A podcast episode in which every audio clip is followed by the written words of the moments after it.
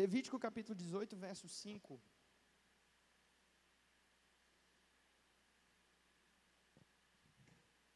Sefer Vaikra.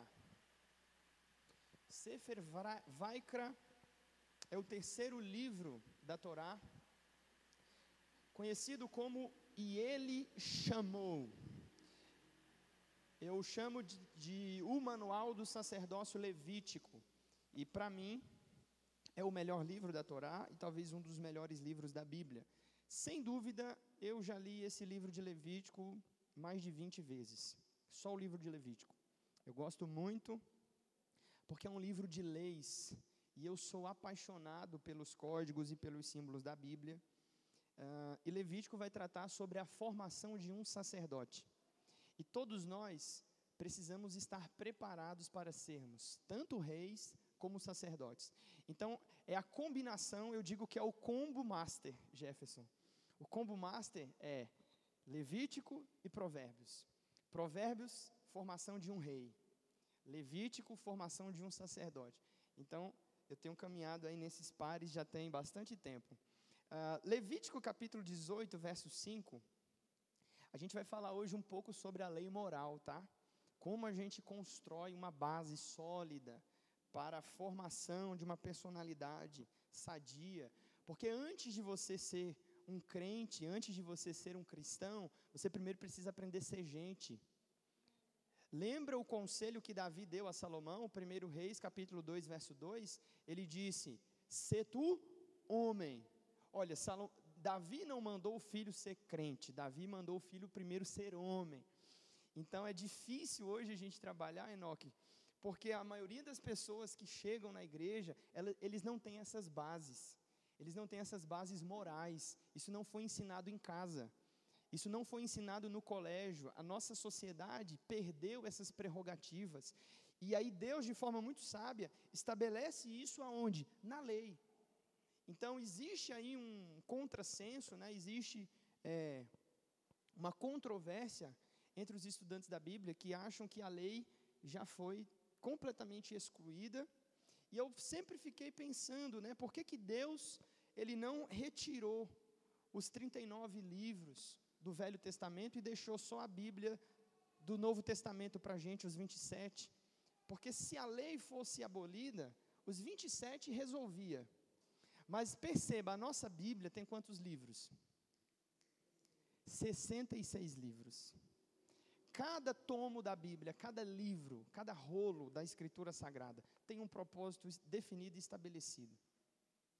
Então, a junção desses dois, ou seja, a junção entre a lei e a graça, é, é o que vai trazer para nós uma visão perfeita desse universo religioso que Deus criou. Agora você tem que entender que antes de alcançar a graça e o entendimento da graça, eu preciso passar pela lei. A lei é o primário. A lei é a base. A lei é, é a pré-escola. Quem está entendendo, queridos? A lei é a pré-escola, a lei é a alfabetização. Ninguém aqui vai direto para a quarta série, para o sexto ano. Antes você faz a alfabetização. E a, na alfabetização vai ser lançada as bases, os fundamentos de todo o seu processo de aprendizagem. Se você tiver uma má formação escolar, nessa fase pré-escolar, no ensino fundamental, você vai se tornar um estudante medíocre quando você chegar no ensino médio e dificilmente você vai galgar uma posição na faculdade, porque as bases não foram bem postas. É isso que está acontecendo com a nossa geração worship. Essa geração worship, ela entende muito da graça, ela canta muito sobre a graça, né? E por causa dos estudantes e da teologia uh, sistemática, eles acham que a lei foi completamente abolida. Então, eu quero começar a tratar isso com vocês, eu não sei se vai dar tempo, até porque eu estou vendo pela carinha de vocês que talvez vocês não estejam nem com ânimo para a gente entrar. Uh, mas eu preciso fazer isso, né? pelo menos introduzir, eu sei que algumas pessoas vão ter ainda algum proveito. Então, Levítico 18, verso 5. Levítico 18, verso 5.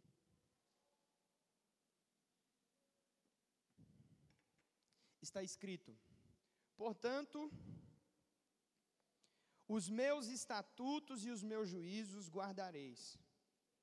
Se o homem os cumprir, viverá por eles: Eu sou Yud Revavhe, eu sou o Senhor. Eu quero começar explicando para você a diferença entre as leis civis, as leis cerimoniais e as leis morais. Como eu disse, isso é um assunto que confunde a cabeça de muito cristão.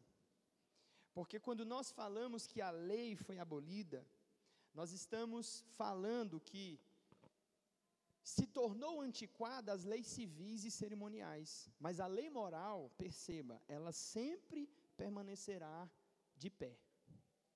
Pastor, o que é a lei moral em suma?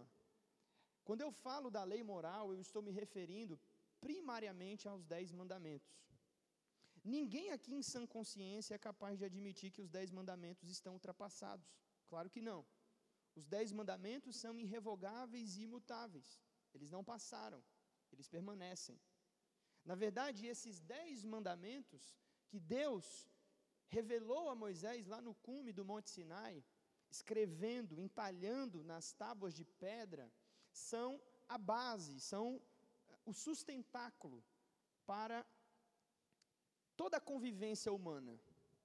É como se você tivesse indo para o trânsito. Imagina se você pegasse o seu automóvel, a sua moto, o seu carro, você fosse para o trânsito e não tivesse leis de trânsito. Gente, o que, que ia acontecer se não tivesse as leis de trânsito? Alguém aí arrisca um palpite? É uma bagunça. Você já viu como é na Índia? Na Índia não existem leis de trânsito. Então as pessoas elas estão transitando e elas estão sempre colidindo umas com as outras, porque não existe uma lei para regular aquela bagunça. O que é que Deus fez no passado? Deus sabia que se a humanidade, eu estou falando de um período remoto, cerca de quase 5 mil anos de história. Então você precisa retroagir comigo até há 5 mil anos atrás, e você tem que entender a sociedade de então. É uma sociedade que está fundada na barbárie. As pessoas eram bárbaras, elas eram suas, seus próprios juízes e seus próprios defensores. As questões eram resolvidas através da matança, se você pegar na história, o primeiro código de leis da história chama-se o Código de Hammurabi, que tem mais de 200 leis entalhadas em uma pedra preta de diorito. Essa pedra preta foi entalhada, esse rei da Babilônia, ele teve uma grande sacada, ele teve um insight. Ele percebeu que se naquela sociedade não tivesse leis, as pessoas não conseguiriam viver em sociedade. A convivência seria impossível. Então, o primeiro código de leis eh, da história da humanidade é o código de Hammurabi, o rei da Babilônia. Depois desse código, nós temos o segundo mais antigo, que é os Dez Mandamentos, as leis que Deus revelou a Moisés no Monte Sinai. Então, algumas pessoas têm algumas dificuldades em compreender isso. É, lá no século XIII, por volta do século XIII, houve um sábio no judaísmo, por nome de Maimônides, escritor de um dos livros de prática judaica chamada de Talmud. E ele listou 613 leis. E então o judaísmo clássico divide essas 613 leis em três categorias: mitzvah, hukim e mishpatim. Mitzvah, mandamentos. Hukim são regulamentos ou estatutos. E mishpatim são juízos. Essas leis, todas elas, foram dadas por Deus, mas elas têm peso diferente. Quem está me entendendo, diga assim. O peso delas é diferente, Leandro. Quando estamos falando de mitzvah, ou mitzvot no plural, mandamentos, nós estamos falando de mandamentos que Deus deu para o homem cumprir. E pronto. É de total obediência. E esses mandamentos Deus dá para o homem retornar para ele.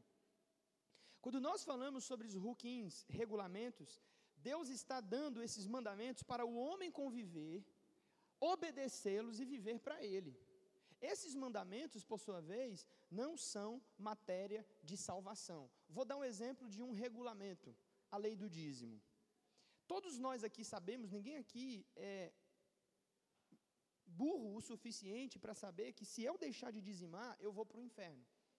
Ninguém vai para o inferno porque deixou de dizimar, ou porque não contribui com a primícia da sua renda para o Senhor. Porém, como toda lei, carrega dentro dela o poder da bênção e da maldição. A bênção para quem obedece, a maldição para quem desobedece. Então, por mais que essa lei não tenha o peso de uma mitzvah, a pessoa que obedece esse mandamento, ela é extremamente beneficiada. Mas a pessoa que desobedece esse mandamento também é extremamente culpada, por assim dizer. Outro tipo de regulamento, e, e aqui serve muito para nosso contexto, porque são regulamentos que nós observamos. Por exemplo, quando você vai pegar as festas bíblicas, você vai ver que a Bíblia diz que eles são estatuto perpétuo. Estatuto perpétuo é um ruquim. Ou seja, esse estatuto, ele não tem o peso de uma mitzvah. Mas, se ele for cumprido e observado, ele trará grandes recompensas. Se o mesmo também for desobedecido, também trará consigo grandes consequências. Então, perceba a diferença entre os mandamentos e os estatutos. E ainda nós temos um terceiro tipo, uma terceira categoria, mishpatim, que são juízos. Ou seja, são leis, vamos dizer assim, de menor importância.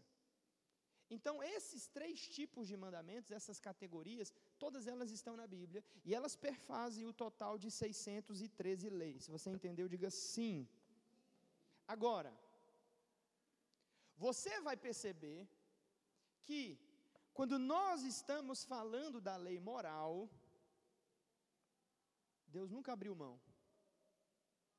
Então, os dez mandamentos que ele estabeleceu são a base para a formação de uma sociedade, para a formação de um povo, para a formação de uma pessoa. E é muito interessante nós notarmos quantas vezes Deus diz a palavra não nos seus mandamentos. Quando nós contamos as 613, nós percebemos 365 desses mandamentos são proibitivos. Ou seja, eles trazem consigo a palavra não. 248, por sua vez, são mandamentos positivos. Deus não está impedindo a pessoa, ele simplesmente está sugerindo, ordenando que ela cumpra algo. Então, falando de uma, um apunhado geral sobre essas leis, você precisa ter em mente que essas leis elas são a base para a convivência em uma sociedade. Eu vou dar um exemplo. Em 1787, Thomas Jefferson escreveu a Carta de Constituição dos Estados Unidos, a primeira carta constituinte do mundo. E nessa carta constituinte estão ali os pressupostos, todas as bases dos Dez Mandamentos. Todas as cartas constitucionais do mundo trazem consigo esse amparato que foi extraído aqui da Bíblia. Então, esse livro, ele regula essas leis, elas lançam o alicerce para a formação de uma nação, para a formação de um povo. Era isso que Deus estava fazendo quando Deus tirou o povo de Israel do Egito. Você tem que perceber que na antiguidade, quando um senhor comprava um escravo, a primeira coisa que ele fazia com esse escravo, ele timbrava o seu nome sobre o escravo ou ele colocava o brasão da sua casa sobre aquele escravo. Aquele escravo era marcado como propriedade daquele que havia comprado. E depois de comprar e marcar esse escravo, ele levava isso em registro em cartório. E aquele documento era lavrado, e aquela pessoa se tornava então propriedade daquele senhor. Como ele era propriedade, agora havia uma legislação que regulava a sua vida. Um escravo não tinha apenas é, deveres, ele também tinha alguns direitos dentro da lei hebraica. Por exemplo, se você for estudar, você vai perceber que se um escravo trabalhando na casa de um hebreu quebrasse ou perdesse um dente, ele tinha direito à carta de alforria. É interessante falarmos também que é da Bíblia Sagrada que surge a ideia dos direitos humanos. Olha que contradição às vezes. Deus estabeleceu que se um escravo tivesse o seu olho ferido, trabalhando para o seu senhor, ele também tinha direito à alforria. Um escravo hebreu só podia trabalhar em uma família durante sete anos, e ao final dos sete anos ele escolhia se ia permanecer trabalhando ou não. Se ele decidisse retornar para a sua vida, o seu patrão tinha que liberá-lo e liberar todos os bens que ele havia é, é, conseguido durante o seu período de trabalho. Se o mesmo permanecesse como escravo, ele deveria pegar uma sovela, ir até a porta e furar a orelha e se tornar um escravo da orelha furada, ou seja, um escravo para sempre, por amor ao seu senhor. O que eu estou querendo dizer com isso é que Deus comprou o povo hebreu. Ele tirou o povo hebreu das garras de Faraó no Egito. O povo hebreu trabalhou no Egito durante 430 anos sem receber salário. 430 anos sem benefícios. E o que acontece agora? Como Deus quer mostrar a sua bondade, a sua misericórdia, a sua a, a superioridade, Deus diz: Olha, eu estou comprando vocês. Vocês vão continuar sendo escravos, mas tem uma diferença nós vamos ter uma legislação a partir de agora. Eu compro vocês e eu dou para vocês uma lei, uma legislação. E o que é essa legislação? São os dez mandamentos entalhados em tábuas de pedra. Isso é muito interessante. Porque é a primeira vez na história que escravo tem uma legislação que tanto o protege como também o acusa. Se você faz isso, você recebe isso. Se você deixar de fazer isso, você vai sofrer tal pena. Se você fizer tal coisa, você vai receber isso e isso como prêmio. Se você deixar de fazer tal coisa, então você vai ser acusado disso. E então vai vir consequências essas e essas. Alguém está aí? A pergunta que não quer calar e o exercício que eu dei para os meus alunos da tutoria do meu grupo no WhatsApp foi: você conhece os dez mandamentos de cor? Quais são os dez mandamentos, afinal de contas?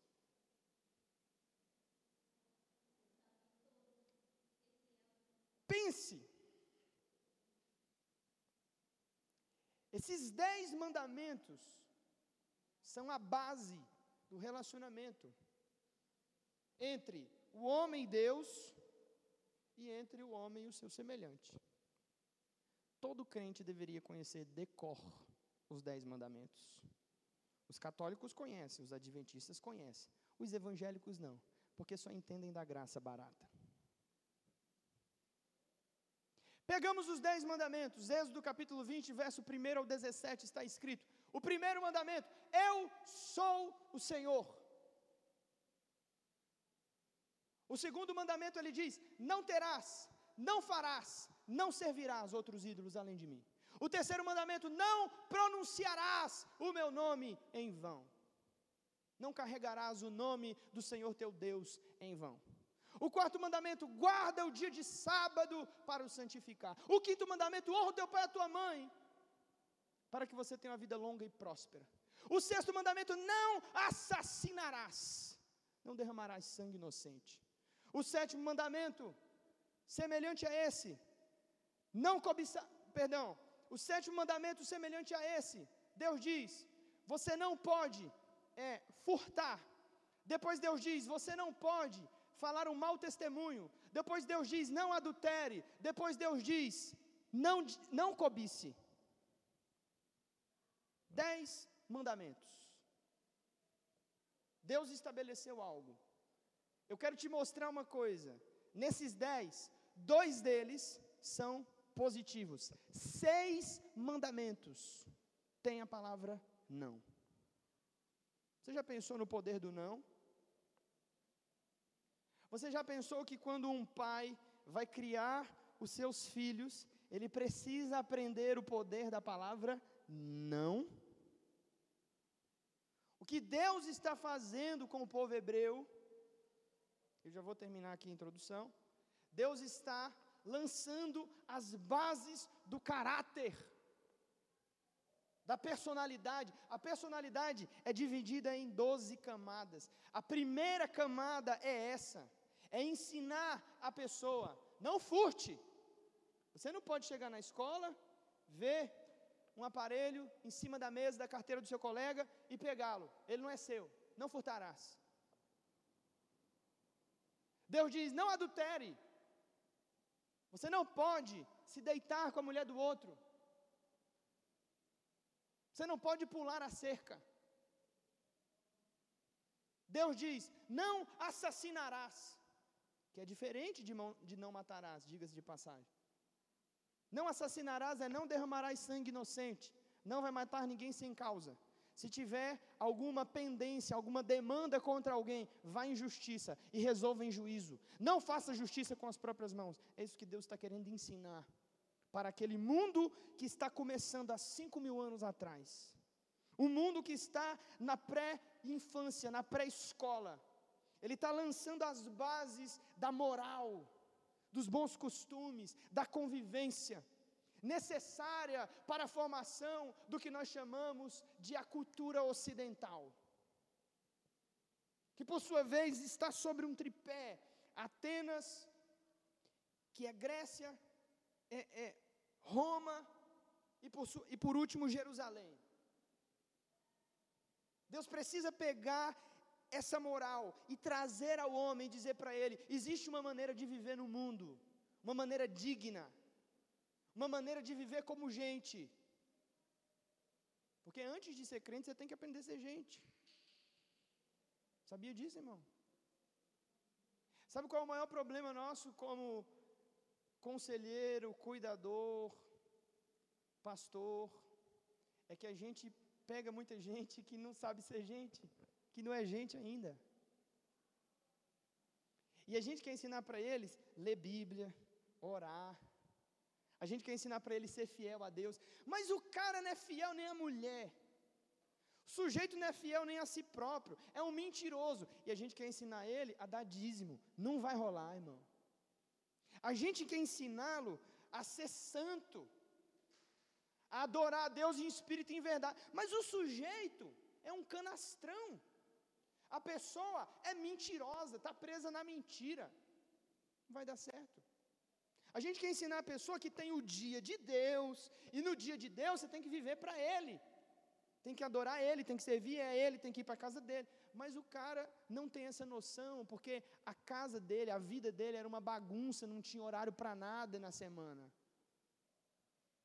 Então ele acha que ele tem que trabalhar sete dias por semana, sete por vinte, vinte e quatro por sete. Ou o contrário também, né? Ele é um preguiçoso e não quer trabalhar. Como vai ensinar uma pessoa dessa? A ser como Jesus, a amar a Deus, a viver cheio do Espírito Santo. Aí é difícil. Aí é que nem você tentar tirar leite de pedra. Já tentou ensinar peixe a voar? Não dá certo, porque peixe não tem asa. Então, o que Deus está nos ensinando, e aqui tem um ponto que eu já insisto há muitos anos, Sidney.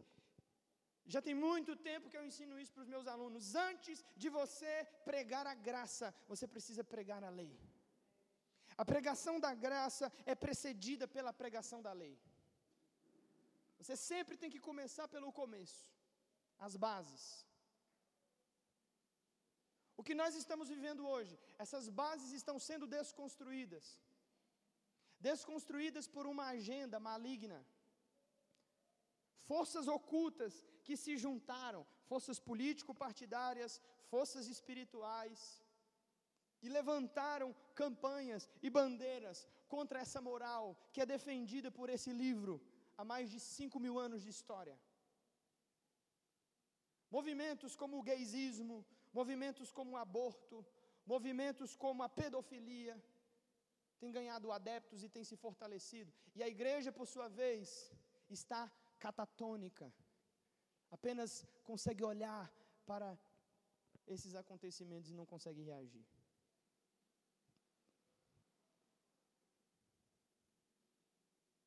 Porque não temos dentro de nós bem estabelecido e firmado isso que nós chamamos de a lei.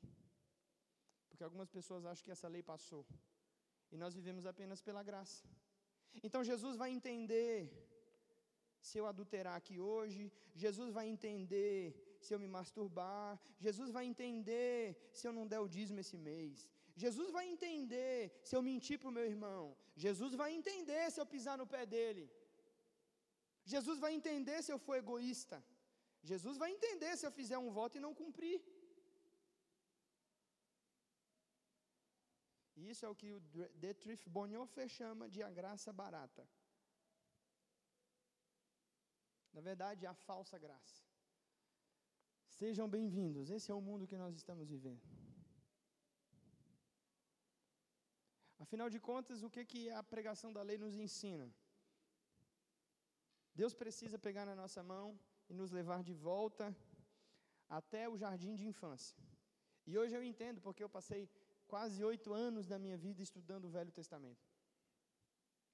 Deus precisa pegar na nossa mão e nos levar de volta lá no jardim de infância. Ele precisa mostrar, nos ensinar novamente aquilo que passou despercebido, aquilo que a gente não aprendeu em casa. Quando você não teve uma família que estabelecia limites, pais que não foram precisos em formar o caráter, ensinar o filho valores. Sabe aqueles valores? Respeito os mais velhos. Sabe aqueles valores que está incutido dentro da pessoa? Ou está ou não está? Nunca pega o que é seu. Nunca tire proveito de ninguém. Pode ser uma unha, pode ser uma, uma, um risco, não é seu. Sabe esse tipo de valor? Isso está acabando, está morrendo. Nós estamos vivendo a, a falência desses valores. Vivemos dentro de um, um, uma religião, de templos superlotados de pessoas vãs, mau caráter, mesquinhas, egoístas, presunçosas, levianas. Então o que, que Deus precisa fazer? Ele precisa nos levar lá de volta no Monte Sinai e mostrar essas dez leis que regula, que é o sustentáculo do relacionamento entre o homem e Deus, entre o homem e o seu semelhante. Ah, pastor, mas o Novo Testamento diz que isso está abolido.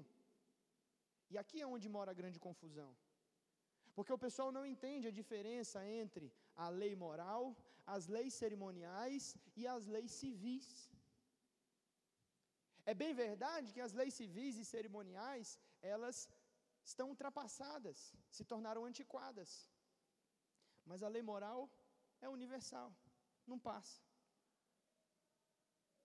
Essas leis formam a base daquilo que nós somos, e sem essa base é impossível nós construirmos daqui para frente. Paulo diz em Romanos capítulo 7, verso 12: Porque a lei é santa, boa e justa. O próprio Jesus asseverou em Mateus 5, 17 ao 20, dizendo: Eu não vim, não pensem que eu vim destruir a lei ou revogá-la. Eu não vim destruir nenhum J, nenhum tio da lei. Antes eu vim cumpri-la. E em verdade, verdade vos digo: que se vocês não cumprirem a lei como os fariseus, de maneira nenhuma vocês entrarão no reino. Nós precisamos entender essa moral, essa base, essas premissas, formam a cosmovisão cristã do mundo que nós somos, do tipo de gente que Deus quer que a gente seja. Eu disse para uma pessoa um dia desse, uma pessoa que estava com crise de espiritualidade, porque não consegue, não consegue se sair bem na leitura, na oração e nas disciplinas espirituais. E eu precisava tirar esse, esse jugo de cima dele. Eu falei para ele: não se preocupe com isso, sabe por quê? Porque você tem valores, você recebeu valores que dificilmente as pessoas recebem. Você não se esforça para fazer o bem. Você é aquela pessoa que ajuda os necessitados. Você é aquela pessoa que honra os mais velhos. Você é aquela pessoa que obedece às regras. Sabe por quê? Porque isso você aprendeu. Então não se cobre tanto, porque a gente está precisando nesse mundo mais de gente do que de super-homem, entendeu? Precisamos mais de gente que andem nesses valores do que de crentes, anjos super espirituais, que pulam, sapateiam, rodopiam no poder que cantam em línguas e falam uma, duas horas de língua. Uma geração espiritualoide, que eu chamo de a geração worship. Os crentezinhos da adoração. Mas que não tem caráter. Que não tem fibra moral. Então eu quero falar de três abordagens. Não sei quanto tempo eu tenho ainda. 15 minutos, é isso mesmo? Três abordagens. Primeira abordagem, a abordagem teológica. Primeira, tá? Eu já falei grande parte dela, mas quando nós deixamos escapar a lei, que, é que pode acontecer teologicamente falando? Vou fazer três abordagens: a primeira teológica, a segunda filosófica e a terceira psicológica. Por que, que nós perdemos quando deixamos escapar a lei? Quando o cristianismo começou a crescer, lá em meados do ano 90 da era cristã, com a morte do apóstolo João, que foi o último dos apóstolos vivos, começou a surgir uma seita dentro do cristianismo chamada de gnose. Quem aqui já ouviu falar em gnosticismo aí? Levanta a mão. Só a nível de, ok. A gno, o que, que era a gnose? A gnose, é, essa palavra é uma palavra grega que significa conhecimento. Tá? Você tem três palavras gregas que traduzidas querem dizer conhecimento, né? É, acho que Sofia é uma delas.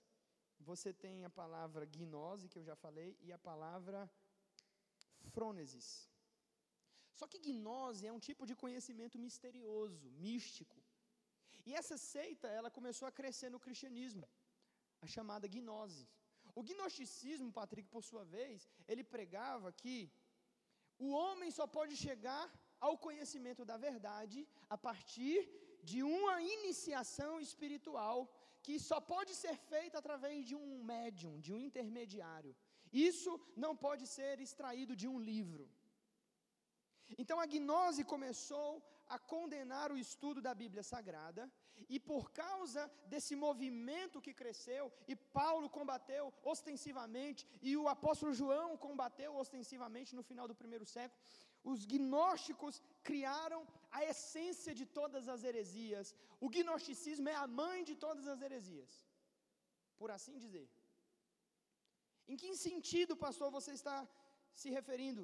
Porque o gnosticismo trouxe a primeira faceta de uma heresia ao mundo, chamada docetismo. O docetismo era a doutrina que pregava que Jesus Cristo não tinha vindo em carne coisa nenhuma. Que Jesus era um espírito evoluído que veio ao mundo e ele, na verdade, era 100% espírito, ele não tinha matéria. Porque para o gnosticismo a matéria é má, é ruim. Eles têm na sua mente uh, a história emblemática de dois seres que criaram o mundo: o Deus mau, o demiurgo, que por sua vez é aquele vilão, tirano, que condena as pessoas, restringe, é um Deus opressor, e eles dizem que esse Deus criou o mundo material. O demiurgo criou a matéria, mas veio uma outra divindade, Pan, e ele criou o mundo espiritual. E os dois estão em conflito. Essa é a visão que a gnose trouxe ao mundo. Você pode perceber resquícios dessa visão naquele emblema japonês do yin yang. O bem e o mal coexistindo dentro de um círculo perfeito. O gnosticismo trouxe ao mundo o docetismo. A teoria que dizia Jesus não vem em carne, ele era apenas um espírito. Quando ele estava com os apóstolos, ele era um espírito. Quando ele tocava nas pessoas, aquilo era um espírito. A matéria é ruim. E porque eles diziam que a matéria é ruim, eles condenavam o casamento, eles condenavam a instituição chamada família, e eles condenavam o conhecimento filosófico. Eles condenavam o estudo e o esforço para conhecer a vontade de Deus através do estudo, porque eles diziam: isso não é possível, só se pode conhecer através da gnose, de um tipo de transe, um nirvana espiritual que vem até a pessoa. Paulo e João combateram ostensivamente essa falácia, essa heresia. Mas essa heresia sobrevive até os nossos dias, ela está impregnada na mente cristã. Como um monstro de sete cabeças, quando você corta uma cabeça, cresce outra no lugar. Está impregnada na mente cristã. Porque é exatamente assim que muitos crentes pensam que ele não precisa se esforçar, que ele não precisa trabalhar, que ele não precisa estudar. Que o mundo material é ruim, por isso quem tem dinheiro é do diabo. Bom mesmo é ser pobre para Deus, um franciscano, o resto dos meus dias. Foi por causa desse pensamento que a Igreja Católica Apostólica Romana condenou o gnosticismo como a primeira heresia da cristandade. Além do docetismo, eles trouxeram ao mundo doutrinas como o marcionismo e o dualismo maniqueísta. Pastor, o que é isso? Marcião é um discípulo dessa seita, muito citado nos meus estudos sobre os tempos e estações, porque foi ele quem dividiu a Bíblia em Velho e Novo Testamento. Qual é a ideia aqui? O Deus que escreveu o Velho Testamento é um velho, ultrapassado, opressor, que disse não aos homens, um genocida, matador de criança. Mas o Deus do Novo Testamento é o Papai Noel bonzinho, o pai de JC, gente boa, uma figura que só representa paz e amor. E é por isso que quando acontecem situações como a que aconteceu essa semana, do caso daquela criança que foi estuprada pelo tio, uma criança de 10 anos, no Espírito Santo e concebeu um filho. Então ela teve o seu direito, ela teve o seu caso julgado pela justiça e a justiça ordenou que ela viesse a um hospital em Pernambuco, lá no Recife, para ser avaliada por uma junta médica e, por sua vez, ter o direito de fazer o aborto e tirar do seu ventre uma criança de seis meses de gestação. Olha, a minha filha tem 12 semanas. Ontem nós fomos no que eles chamam de. É, ah, esqueci, a Carol que sabe. A, acho que a ultrassom morfológica que fala. As meninas me ajudem. Doze semanas ela é do tamanho de um limão, pastora Flávia. Com 12 semanas ele mostrou para nós, a criança está formada. Ela mexeu as mãos e os pés. Ela virou de costa. Eu vi, eu vi, irmãos, a sua espinha dorsal. Eu vi os seus pezinhos se mexendo. E ele falou para nós: ela já está completamente formada, agora ela só vai crescer. Uma menina de 10 anos que foi estuprada, e eu não quero aqui fazer juízo de valor sobre o estuprador, porque, na minha opinião, precisa ser preso, precisa arcar com as suas consequências no rigor da lei. Mas um feto, dentro de uma placenta, não é mais um feto, já é uma criança com seis meses de idade. Foi morta, foi expelida. E por que, que eu estou falando isso? Porque teve evangélico, teve católico, Talvez alguns estejam até aqui dentro nessa noite. Que disseram que isso era amor. Isso é amor. Pode tirar, porque a menina foi violentada e ela tem direito de escolher quem vive e quem morre. Então, um erro justifica o outro. Então, por amor, a gente vai fazer esse aborto.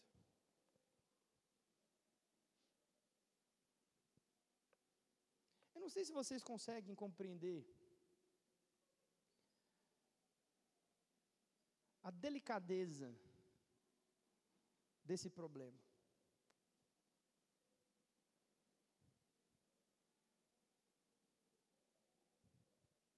Eu não sei se vocês conseguem contabilizar. Contabilizar as consequências que isso vai trazer para nós a, a médio e a longo prazo. Mas por causa dessa visão que está impregnada. É que muitos crentes, cristãos, eu digo cristão de uma forma universal, eles conseguem simplesmente dar o seu voto de Minerva para respaldar certas situações.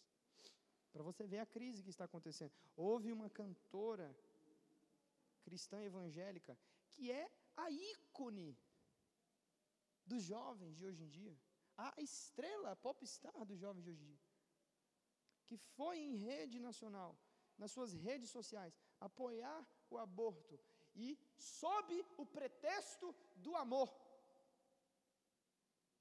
É sempre o argumento psicológico do amor. O gnosticismo é a essência de todas as heresias, e além do docetismo, ele trouxe ao mundo o dualismo maniqueísta, a ideia de que eu quero um pouquinho de chá. A ideia de que existe um mundo bom e um mundo mau. Um mundo do espírito, o mundo superior, como dizia Platão, e o mundo de baixo, o mundo da matéria. Essa diferença, essa diferença entre sagrado e secular, entre santo e profano, entre o que é bom e o que é mal. Quando na verdade o Senhor diz no Salmo 24 que minha é a terra, o mundo e tudo que nele há. Quando Paulo diz em 1 Timóteo 4 que Deus fez as coisas boas para os fiéis. Que ninguém proíba o manjar, ninguém proíba o casamento, que ninguém proíba ir à praia, que, que ninguém proíba colocar uma bermuda, que ninguém proíba o crente de celebrar, de se alegrar, de dançar, de viver a vida, de ser apaixonado pela vida. Ninguém proíba. Mas essa, essa diferença que veio junto com o gnosticismo sobrevive até hoje, e além dessa, como eu disse, o marcionismo, essa divisão, essa divisão patética entre Velho e Novo Testamento. E você sabe que um dia eu estava pregando e uma pessoa, tem umas curiosidades de umas pessoas que ouvem a gente que é engraçado. A pessoa falou, pastor, eu quero fazer uma pergunta. Eu falei, pode falar. Por que, que você só prega o Velho Testamento? Falei, irmão, não está na Bíblia. Marcionismo. O Deus do velho é ruim, o Deus do novo é bom. Essa é a primeira abordagem, abordagem teológica. Obrigado, lindo.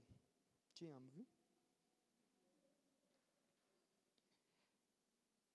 Para concluir, a gnose ensina que o demiurgo, o Deus mau, fez a matéria. E ela é a mãe e por isso a matéria gera matéria. Oi? Não, é, não tem nada não, irmão. Deixa para lá. Vamos brigar por isso não. Eles também dizem, e aqui está o meu ponto, que os mandamentos são maus. Por que, que os mandamentos fazem? Os mandamentos dizem para você o que você deve e o que não deve fazer. O mandamento é uma coisa concreta, então eles dizem: mandamento é ruim. Acaba com o mandamento e joga fora. E quando nós vivemos sem mandamento, nós estamos vivendo que nem aquele povo na Índia. Não tem uma lei que regula, a gente faz o que quer, não tem consequência. Quem está aí, irmão?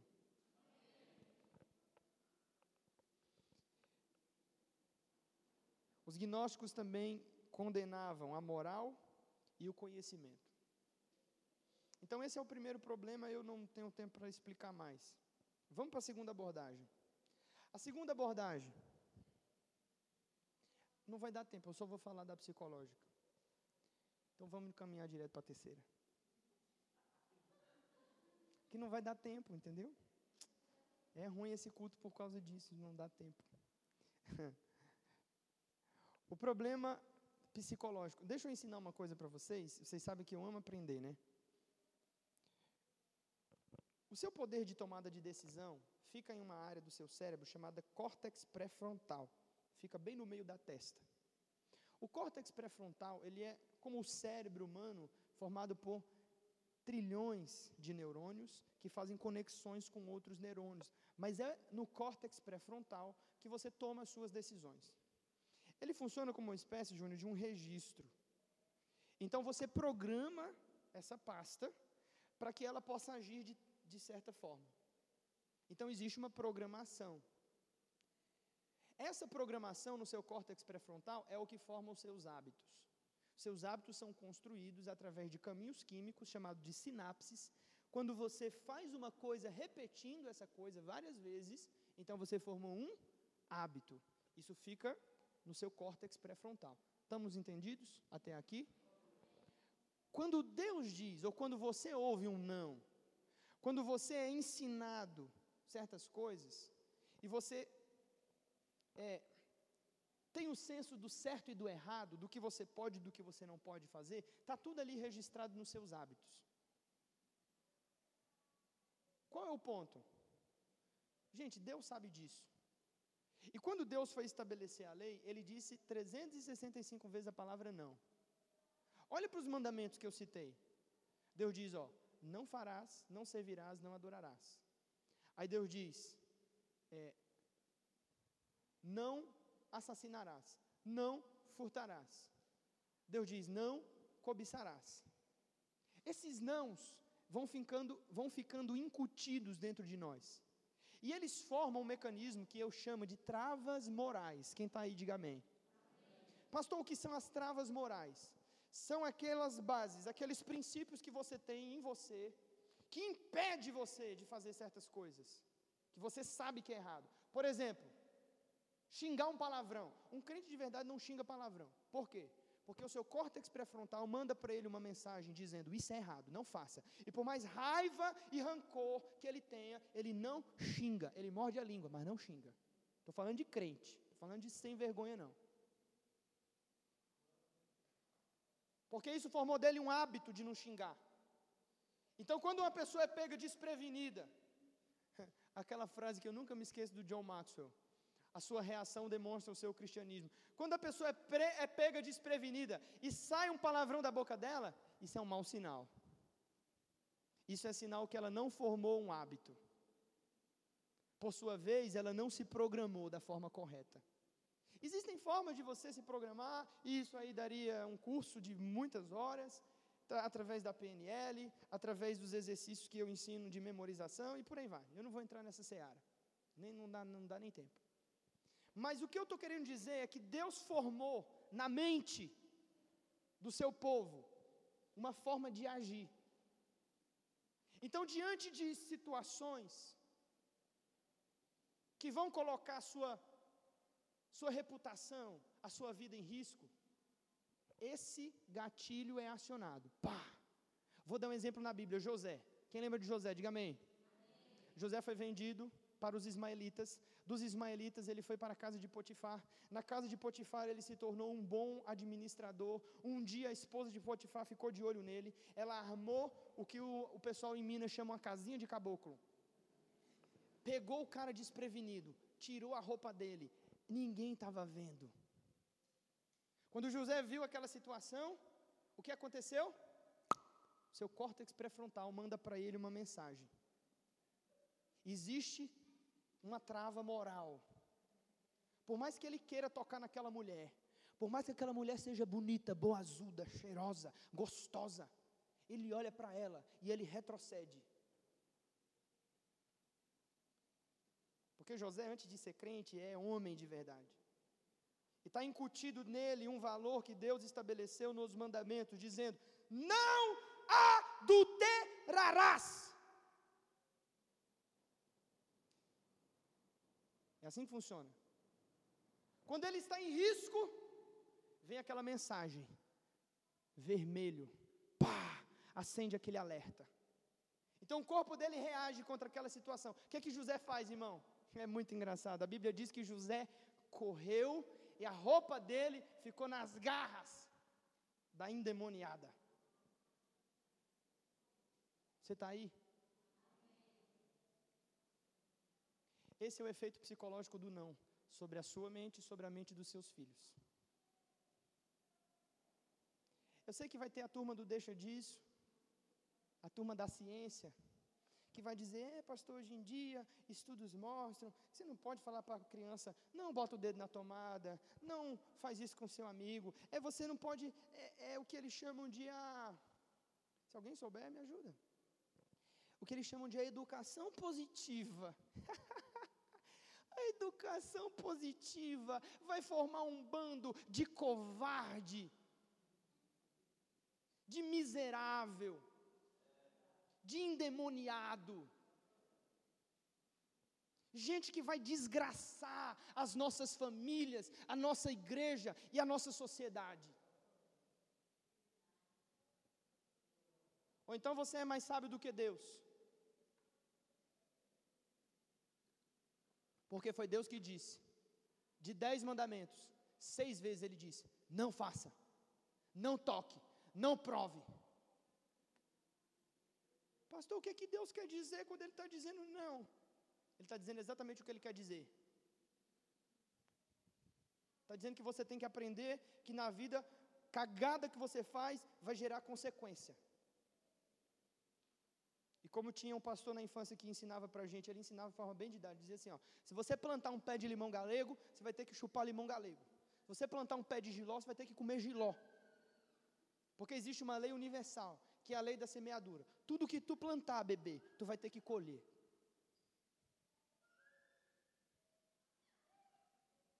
A pergunta que fica é: será que Deus é um pai amoroso?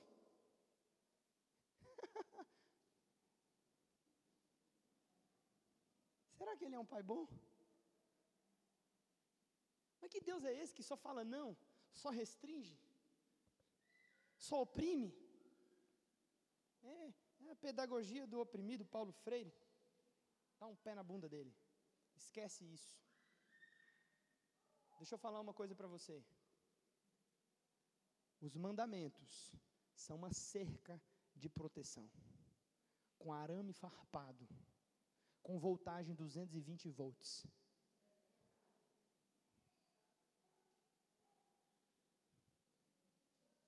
Deus está avisando você se você ultrapassar, você vai se lascar. Você vai se dar mal. Agora, se você quiser pagar para ver, é a sua conta em risco. Quem está aí, irmão?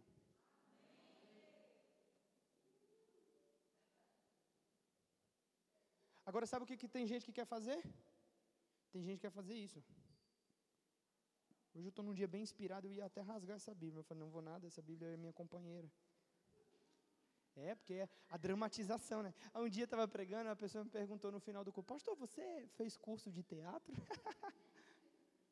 Tem gente que quer fazer isso, ó, quer pegar esse livro aqui e quer rasgar essa parte, jogar fora, e quer que você viva com esse livro fininho. Nada contra o novo, mas se você não tem a base, se você não tem as raízes, você nunca vai conseguir viver a plenitude. Nunca. Essa é uma falsa graça. A lei vai estabelecer, vai formar um caráter sólido. E nessa base, gente, nessa base que ele formar, é que a gente vai construir o resto daqui para cima. Vamos para Jeremias 31, do 31 ao 33, para mim terminar. Pode vir para cá os meninos. Rapaz, botou açúcar no chá, bicho. Tu não existe não, viu? Foi Maria de Lourdes, né? Jeremias 31, do 31 ao 33.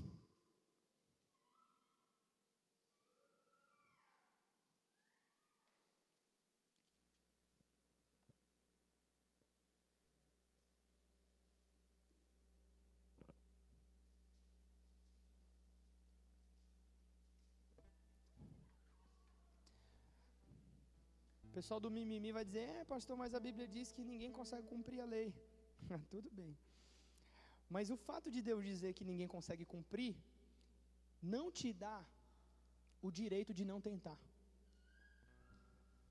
Ele sabe que você vai falhar. Ele sabe que você vai passar os pés pelas mãos. Não importa. Quando Deus está dando isso para a humanidade, Ele não quer que a humanidade se saia 100%. Deixa o menino chorar, irmão, não se preocupa com a criança. Não, filha, fica aí, deixa o menino gritar. Está achando que eu vou tirar o meu? É? Vou não, viu? Vai ficar gritando bem aqui, eu nem aí. Já escutei muito grito de filho dos outros, não vou escutar do, do, da minha. O fato de não podermos cumprir a lei, não nos exime da responsabilidade de tentar obedecê-la. Isso é a base. Se você reprova nisso, irmão, esquece. Não acha que Jesus vai te abençoar, não.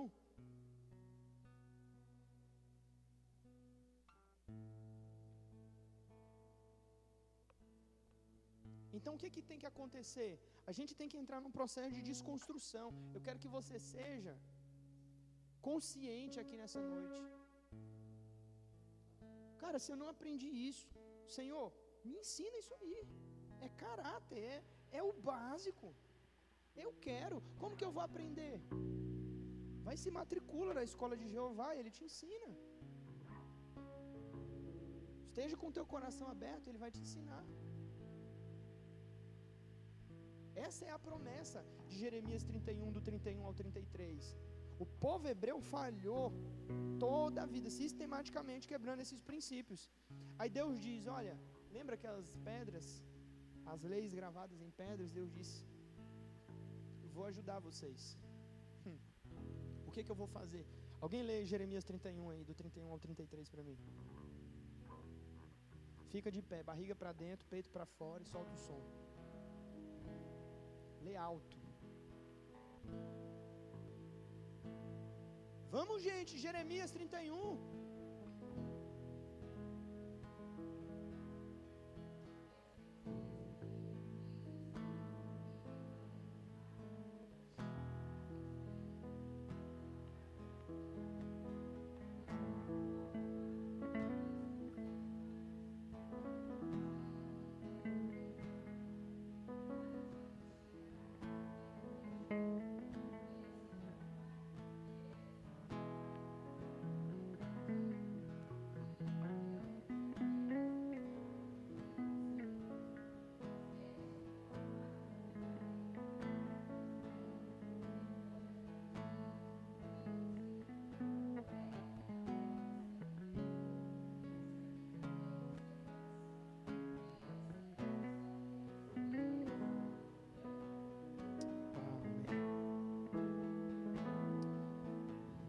Fazia parte de um grupo de estudos, a gente foi olhar o que que Jeremias 31 está falando.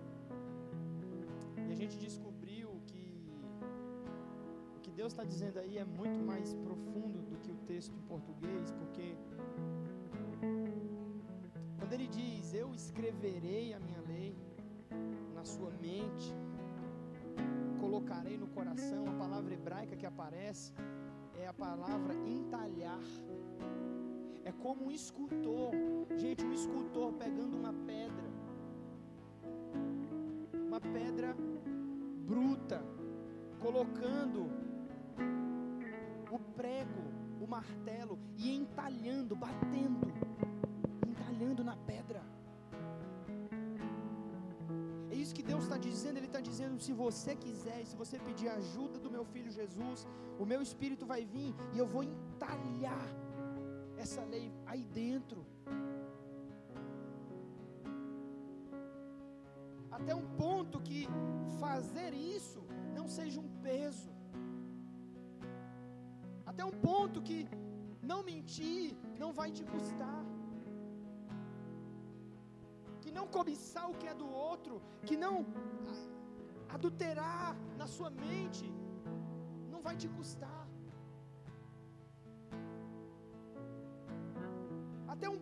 Que adorar a Deus e servi-lo não será um peso. É isso que o texto está dizendo. Ele está dizendo: Eu vou pegar essa lei, eu vou entalhar no seu coração, eu vou entalhar na sua mente. Isso vai fazer parte de quem você é. Esse é o ministério de Jesus, irmão. O ministério de Jesus, diferente do de Moisés, olha, Moisés trouxe a palavra para a pedra, Jesus tirou a palavra da pedra e está colocando ela dentro do nosso coração. Mas até que esse dia chegue, nós vamos ter que nos esforçar, nós teremos que trabalhar duro, nós teremos que renunciar o pecado, nós teremos que combater a nossa carne, nós teremos que combater as nossas más intenções.